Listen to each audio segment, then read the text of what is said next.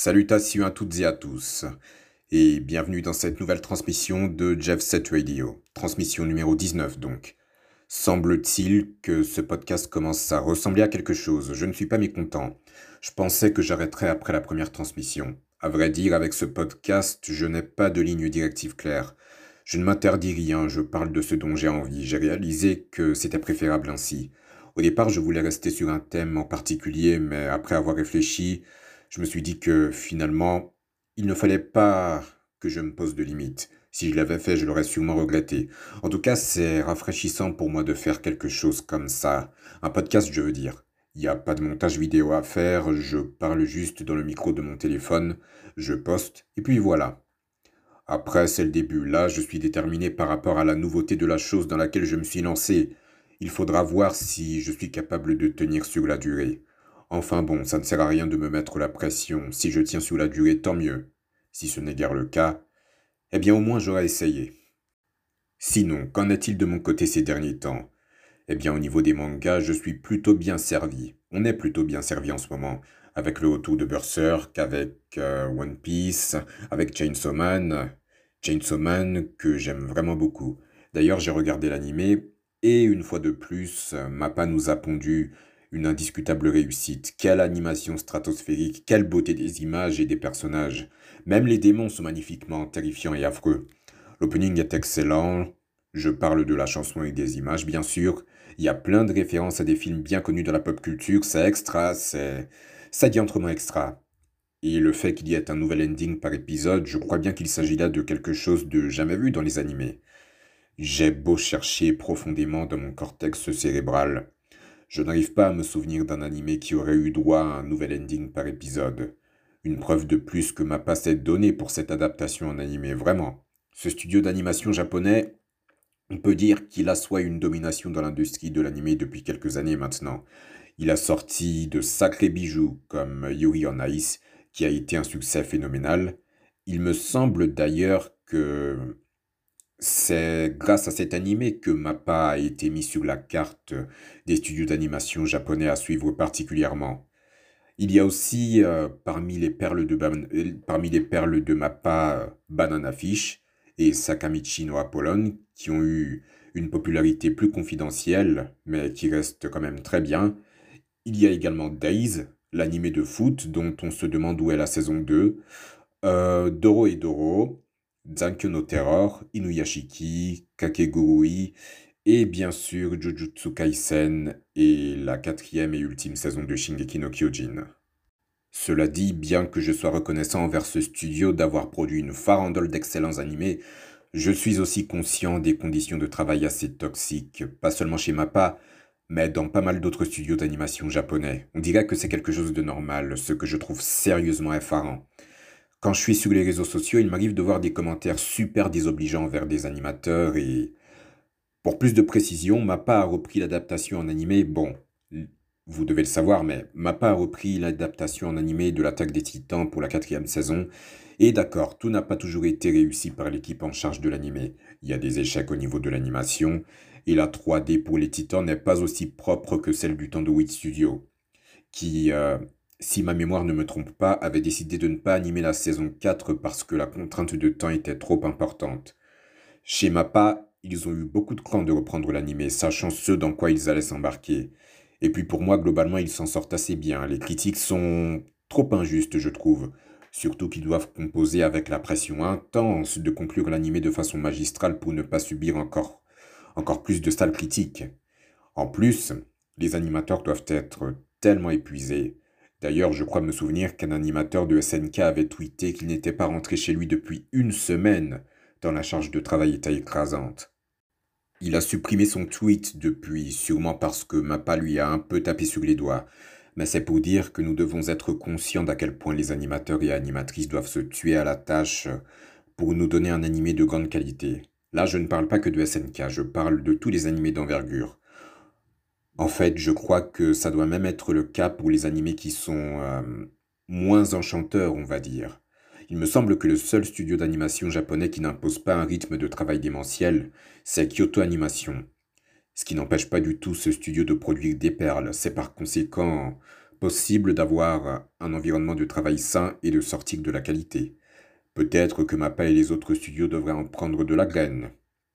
En passant, euh, il y a un peu plus d'un mois maintenant, euh, la première partie de la partie finale de la saison 4 euh, de Shingeki no Kyojin est sortie. C'est un épisode d'une heure.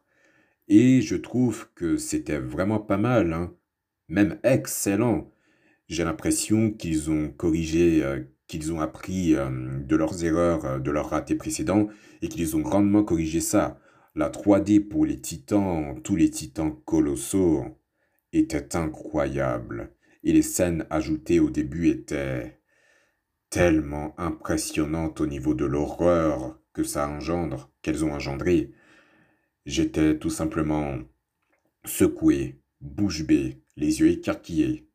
Franchement, ma part, on ne se rend pas compte d'à quel point on a de la chance d'avoir un studio pareil qui travaille aussi dur, dont les animateurs travaillent aussi dur pour nous fournir des moments d'anthologie et je n'ose imaginer la pression que cela doit être pour eux, euh, désormais, d'animer euh, la partie finale de la partie finale de cette quatrième saison qui sort cet automne. J'espère vraiment que les gens pourront être indulgents parce que c'est vraiment pas facile et euh, il faudrait que nous parvenions à faire preuve de plus de respect envers eux et de plus de reconnaissance. Enfin, ça je l'ai déjà dit, mais ça ne mange pas de pain de le répéter. Bon, faudrait que j'en revienne à Chainsaw Man. Je disais il y a quelques, il y a quelques instants, pardon, que j'appréciais particulièrement ce manga. C'est grâce à un bon camarade, un bien bon camarade, qui m'a plutôt recommandé, m'avait plutôt recommandé de ne pas attendre la fin de l'animé pour commencer le manga parce que initialement je regardais l'animé et je n'avais pas lu le manga. Donc euh, je me suis mis au manga et j'ai très vite rattrapé mon retard. Le moins que je puisse dire, c'est qu'il a eu raison de m'inciter à lire le manga parce que c'est c'est vraiment de la balle, c'est de la grosse balle. Il y a tant de passages que j'attends les yeux que j'attends les yeux fermes de voir en animé. Vivement la deuxième saison, sincèrement. À présent, je vais parler de du MCU. Comme vous le savez, la phase 5 a commencé avec Ant-Man 3. Je vais en parler dans Ant-Man 3. Mais permettez-moi de revenir en arrière. Plus précisément, à la fin de la phase 4 avec Black Panther Wakanda Forever. Il faut que j'en parle, je sais, je suis diantrement en retard, mais il faut vraiment que j'en parle car j'en ai besoin. Donc je vais en parler, sans plus attendre. Je dois dire que ce film m'a satisfait. Il y avait une chose que je craignais tout particulièrement, c'était la question de l'hommage à Chadwick Boseman et à son personnage. Pour plus de clarté, je savais que l'hommage serait réussi. En vérité, j'avais peur d'à quel point je serais émotionnellement atteint par cet hommage. J'étais sûr qu'à la fin du film, il aurait été nécessaire de me sortir de la salle de cinéma en me traînant par les pieds tellement je serais écrasé par l'émotion. Ben, au final, me traîner par les pieds n'aura pas été obligatoire, fort heureusement, mais j'ai bien été chargé, j'ai bien été frappé, pardon, par une décharge émotionnelle de plusieurs millions de volts. Franchement, le début de ce film, Shuri qui essaie désespérément de sauver T'Challa, qui est en train de partir, je dois dire que je m'y attendais pas. Pourtant, quand j'y réfléchis, c'est logique. Mais j'ai quand même été surpris que le film démarre comme ça. T'Challa meurt donc d'une mystérieuse maladie, sans doute pour faire écho à ce diable de cancer du côlon qui a emporté Chadwick. Je ne voyais pas du tout cette mort-là pour son personnage, j'avais imaginé une mort au combat, qu'il serait tombé héroïquement contre un adversaire plus fort que lui, à l'issue d'un combat acharné et épique. Néanmoins, je crois qu'on peut exactement dire, ça pour cette mort aussi, oui. Il est tombé héroïquement contre un adversaire plus fort que lui à l'issue d'une lutte acharnée. Cet adversaire, c'est la maladie. Tout comme Chala, Chadwick Boseman s'est battu comme un acharné contre son cancer, son cancer du côlon depuis qu'il se l'est fait, depuis qu'il se l'était fait diagnostiquer en 2016. Franchement, je suis toujours aussi abasourdi par le fait qu'il ait développé cette maladie de malheur alors qu'il était dans la trentaine. Normalement, c'est quand tu entres dans la cinquantaine que tu as des chances de la développer. De développer ce cancer du côlon. Je ne peux sûrement pas imaginer la peur qu'il a dû ressentir quand on lui a, quand on lui a annoncé qu'il avait un cancer et qu'en plus, ce cancer en était au stade 3. Je... La mort peut se développer dans ton corps et tu ne le sais même pas. De plus, il me semble que Chadwick Boseman s'entretenait bien physiquement. Il faisait de l'activité physique, bon en même temps c'est normal vu que c'est un acteur, et je ne connais pas sa vie privée bien sûr, mais je ne pense pas qu'il fumait ni ne buvait non plus. Donc un cancer qui se forme en lui, qui s'est formé en lui, c'est tout simplement injuste, mais la vie est injuste malheureusement. Même sans m'y connaître avec précision sur les différents stades d'un cancer, je pense qu'il n'y a guère besoin d'avoir fait des études poussées pour comprendre que quand un cancer en est au stade 3, c'est que la personne qui l'a n'a malheureusement plus beaucoup de chances d'en guérir. Le cancer progresse généralement au stade 4, l'ultime stade. Enfin, peut-être peut-être que même au stade 3, on peut guérir d'un cancer, il doit y avoir des cas de ce genre, mais ça reste sûrement très difficile et très improbable. Aucun doute que malgré cela, Chadwick Boseman s'est battu avec chaque grain d'énergie qu'il avait, avec un nombre d'opérations et de chimio non négligeables, tout en tournant des films qui demandent une certaine préparation physique. Pour le premier film Black Panther, la préparation physique devait être assez intense, et il devait composer avec un cancer au stade 3, donc le fait qu'il ait réussi à livrer une performance globale remarquable force énormément le respect et l'admiration. Vraiment, que j'aurais aimé le voir dans Black Panther 2. Je ne le connais même pas personnellement, mais sa disparition m'a vraiment fait quelque chose. L'adage selon lequel ce sont toujours les meilleurs qui partent les premiers n'a jamais été aussi réel que dans le cas de cet homme. Qu'il repose en paix. Bien, je reprends mon monologue sur Wakanda Forever. La mort de T'Challa et ses funérailles, surtout ses funérailles, l'entièreté de ce passage. L'entièreté, son entièreté, je pourrais citer tous les superlatifs qui existent, que ça ne lui ferait point justice. La beauté immaculée des costumes blancs, ce blanc d'une pureté angélique, la musique jouée, toute l'émotion qui en découlait pour finir sur l'apparition du logo Marvel Studios, sans la fameuse musique, avec seulement des images de Chadwick Boseman. Dans la salle dans laquelle j'étais à ce moment-là, le silence était total. Pour un film Marvel, c'était la première fois que je vivais ça et c'était pareil dans moult salles de cinéma à travers le monde. Cela témoigne de l'impact de cet homme. Sans, transition, si je devais choisir la prestation qui m'a le plus remué jusque dans chaque microcellule, ce serait indéniablement celle d'Angela Bassett dans le rôle de la reine Ramonda. Elle est sensationnelle pendant la séquence au bureau des Nations Unies à Genève, mais c'est lors de la confrontation entre elle et Okoye qu'elle déploie tout son immense, immense pédigré. Quelle scène Une diable de scène alors forcément, quand elle meurt dans le film, ça limite un déchirement parce que je considère que c'est elle qui porte le film, avec un autre personnage sur lequel je viendrai bien sûr.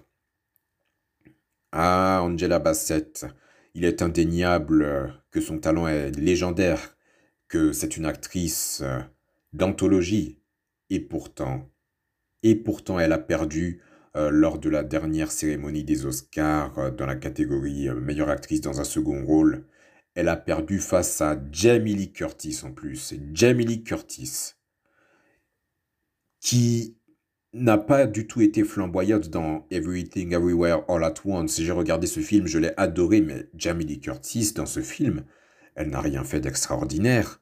Elle ne mérite clairement pas cet Oscar. Mais bon, j'ai ma petite idée de la raison pour laquelle Angela Bassett a été coiffée au poteau. Mais je ne vais pas en dire plus parce que cela risque de m'énerver encore plus et j'y passerai un temps considérable et je crois bien que cette transmission sera déjà assez longue. Alors je vais poursuivre sur Black Panther. L'actrice qui interprète Riri Williams slash Ironheart, Dominic, Dominique Thorne, c'est un bon casting. Elle apporte une touche comique bienvenue dans un film à l'ambiance plutôt pesante, à juste titre. Cependant, je trouve que son armure vers la fin du film a un design qui fait penser à, à un Medabot pour les personnes qui ont la ref. Je pense que ce sera intéressant de la voir dans sa propre série, parce que la plupart du temps elle sert de ressort comique dans le film, mais je suis sûr qu'elle recèle plus de profondeur. Maintenant, Namor, l'autre point fort de ce film. Le casting est parfait à mes yeux. Son physique, son teint, son charisme, sa présence, son langage facial et son langage corporel, et bien sûr son travail global dans ce rôle m'indique qu'aucun autre acteur n'aurait pu incarner Namor à un niveau similaire au sien. Ça faisait un bon bout de temps que je n'avais pas été aussi emballé par un antagoniste de film Marvel. Le dernier, c'était...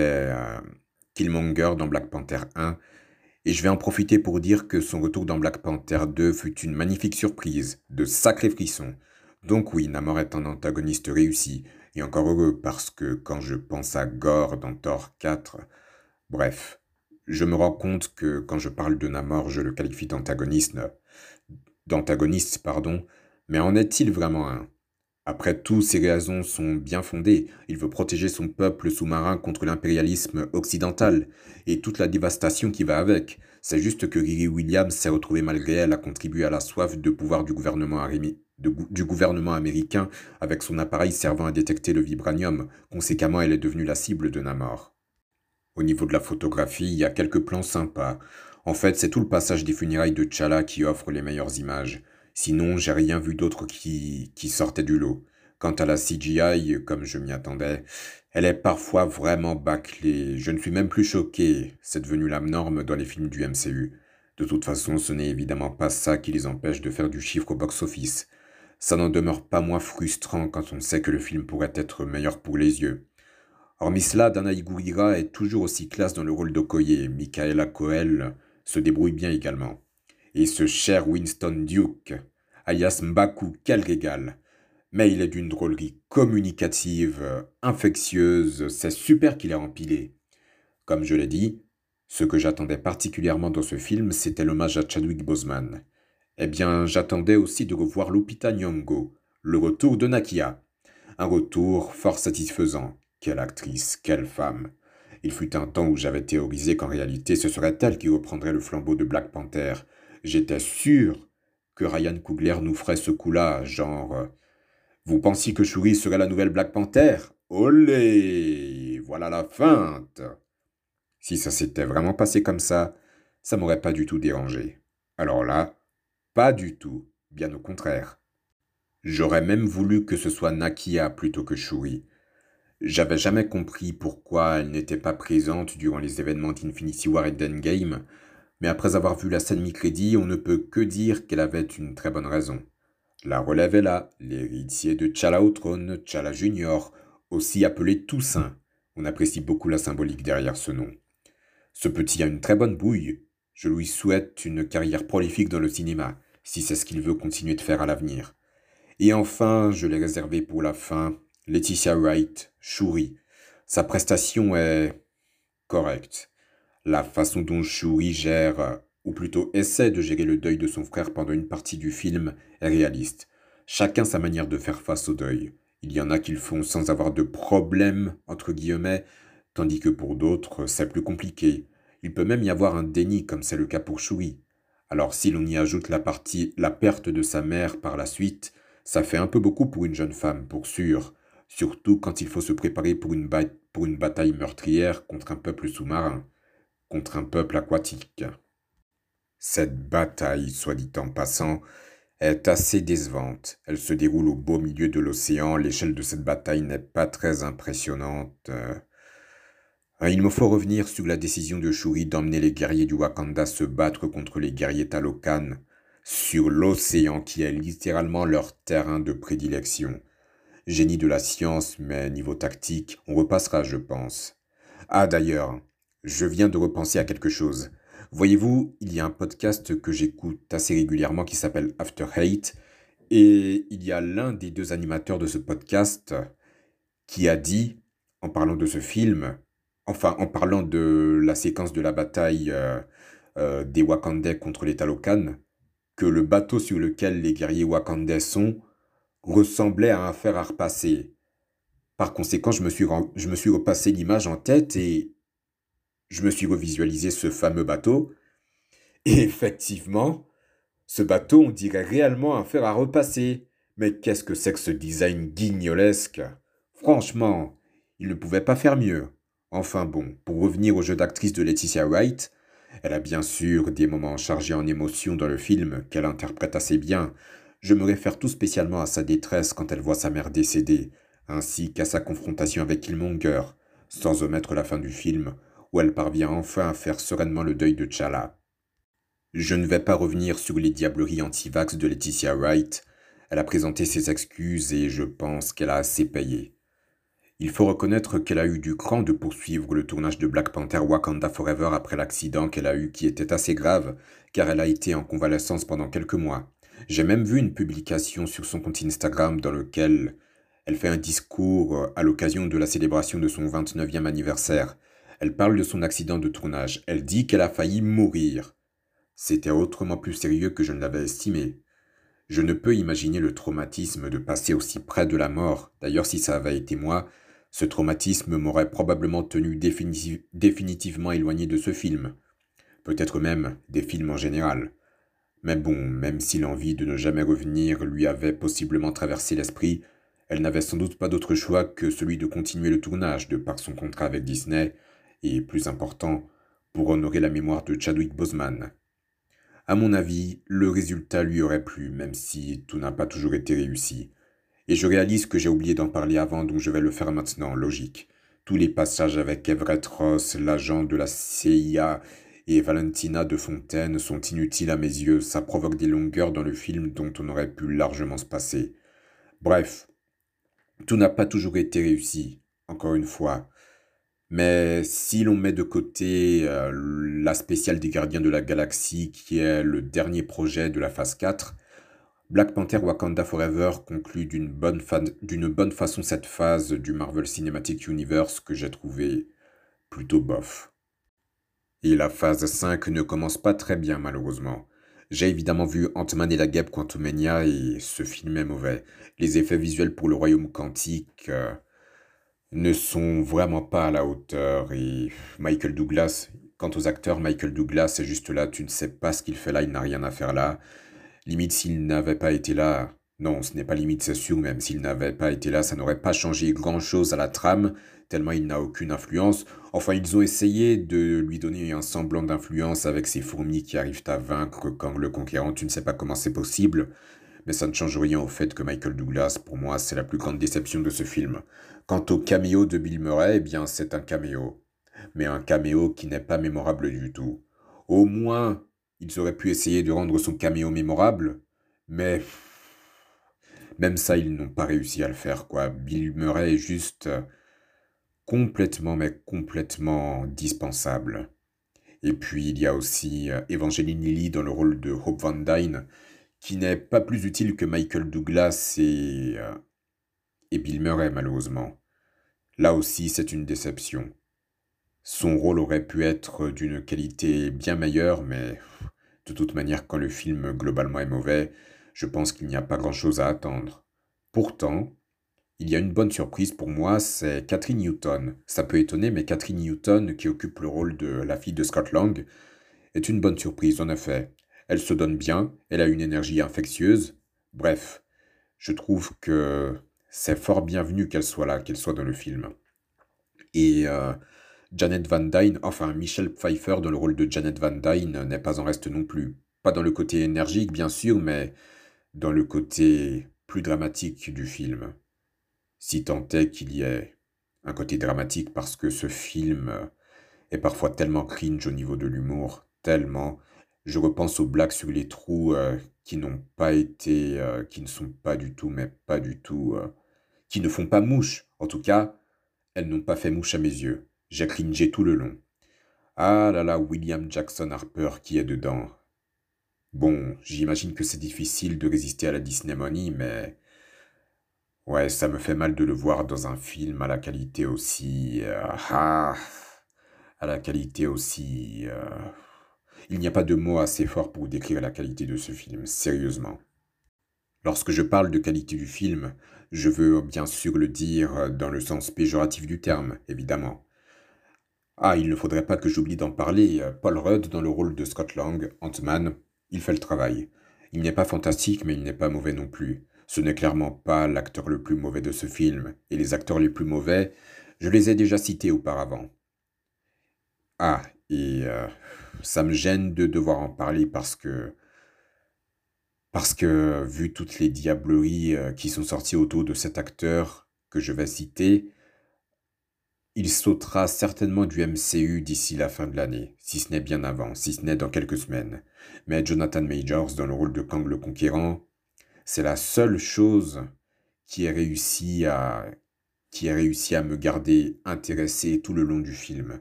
Sinon, euh, ce film aurait été une disgrâce totale.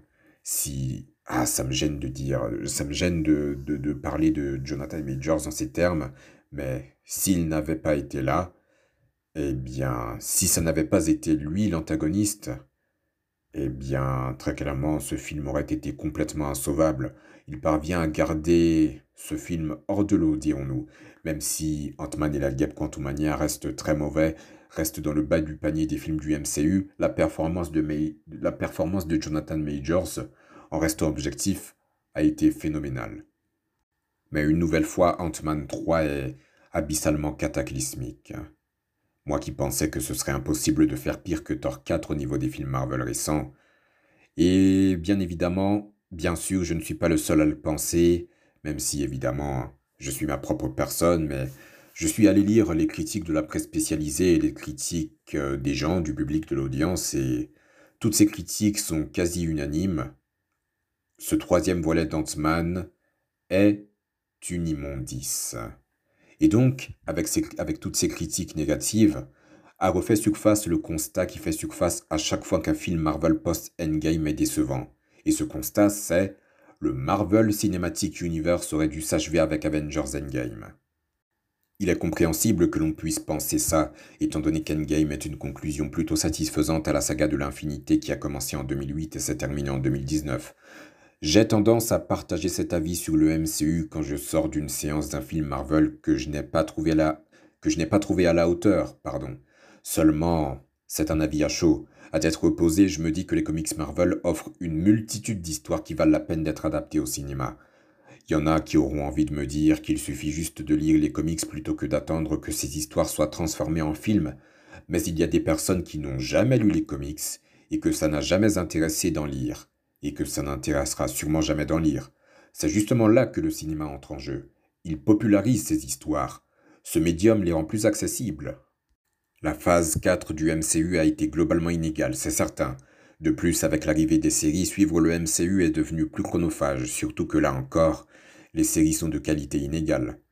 Vendavision, Falcon et le soldat de l'hiver, Loki, What If et Miss Marvel sont pour moi les séries qui sortent du lot.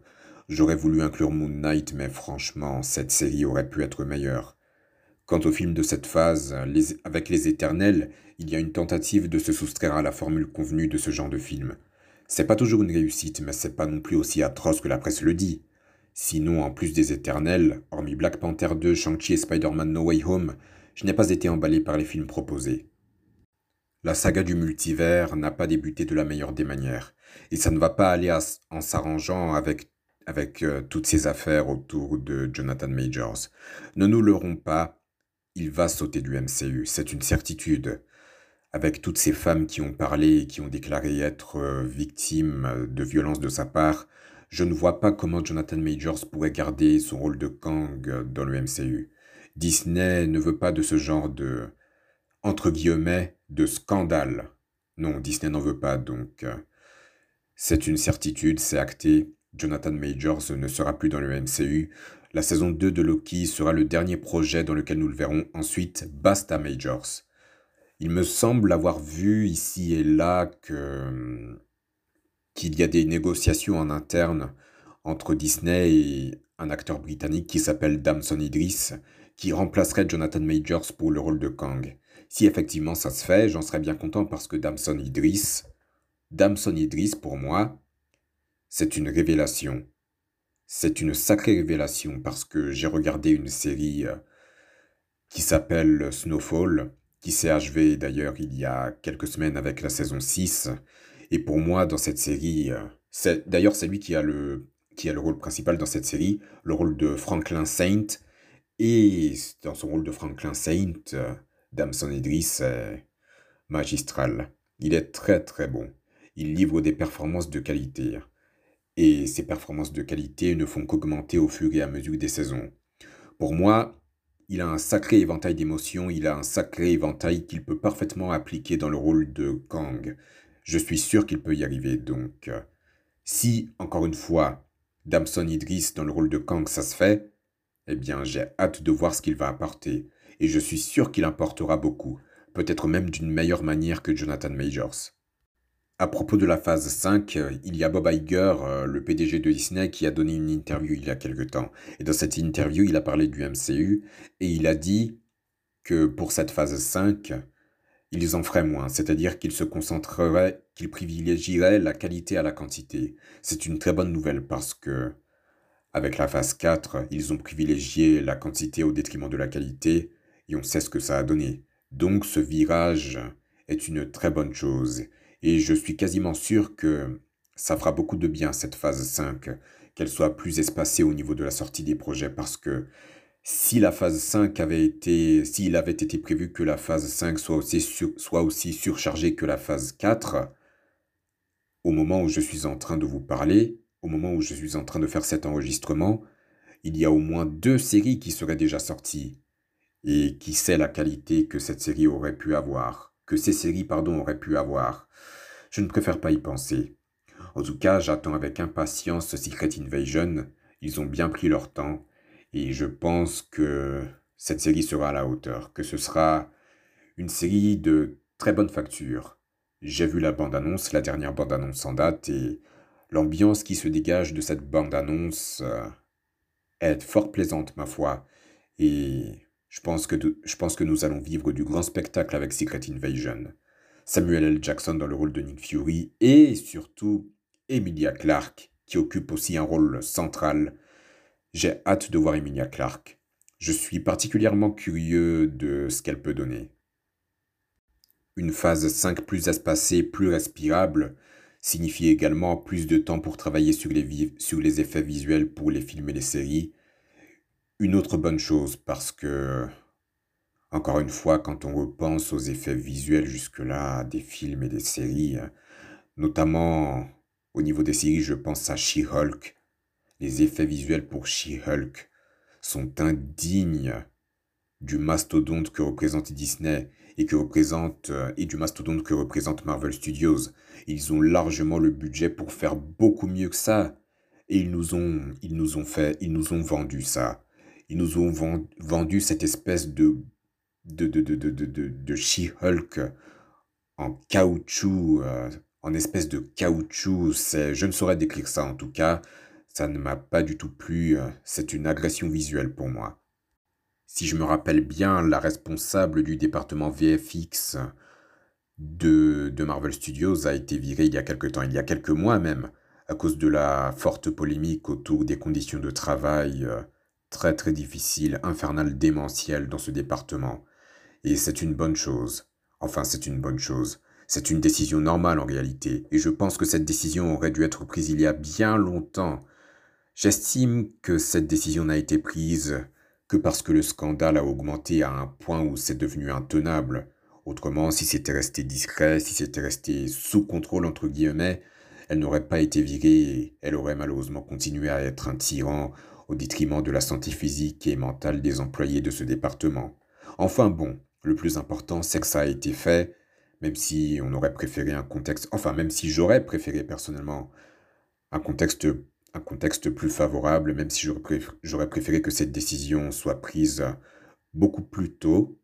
Mais bon, on ne va pas cracher dans la soupe, parce que ça veut dire que normalement, les prochains projets du MCU qui sortiront seront de meilleure qualité visuelle, au niveau visuel. En tout cas, il faut l'espérer parce que si son renvoi ne change rien, bon, je pense que ça mettra du temps quand même. Rome ne s'est pas faite en un jour et la restructuration du département des effets visuels, du département VFX, ne se fera pas en un jour. Je pense que ça prendra peut-être un, un an ou un peu plus d'un an. Mais du moment que, qu'il y a un réel changement positif au niveau de la qualité visuelle des prochains projets du MCU, eh bien, il faut en passer par là. Et ça ne me dérange pas. Mieux vaut privilégier la santé physique et surtout la santé mentale des employés.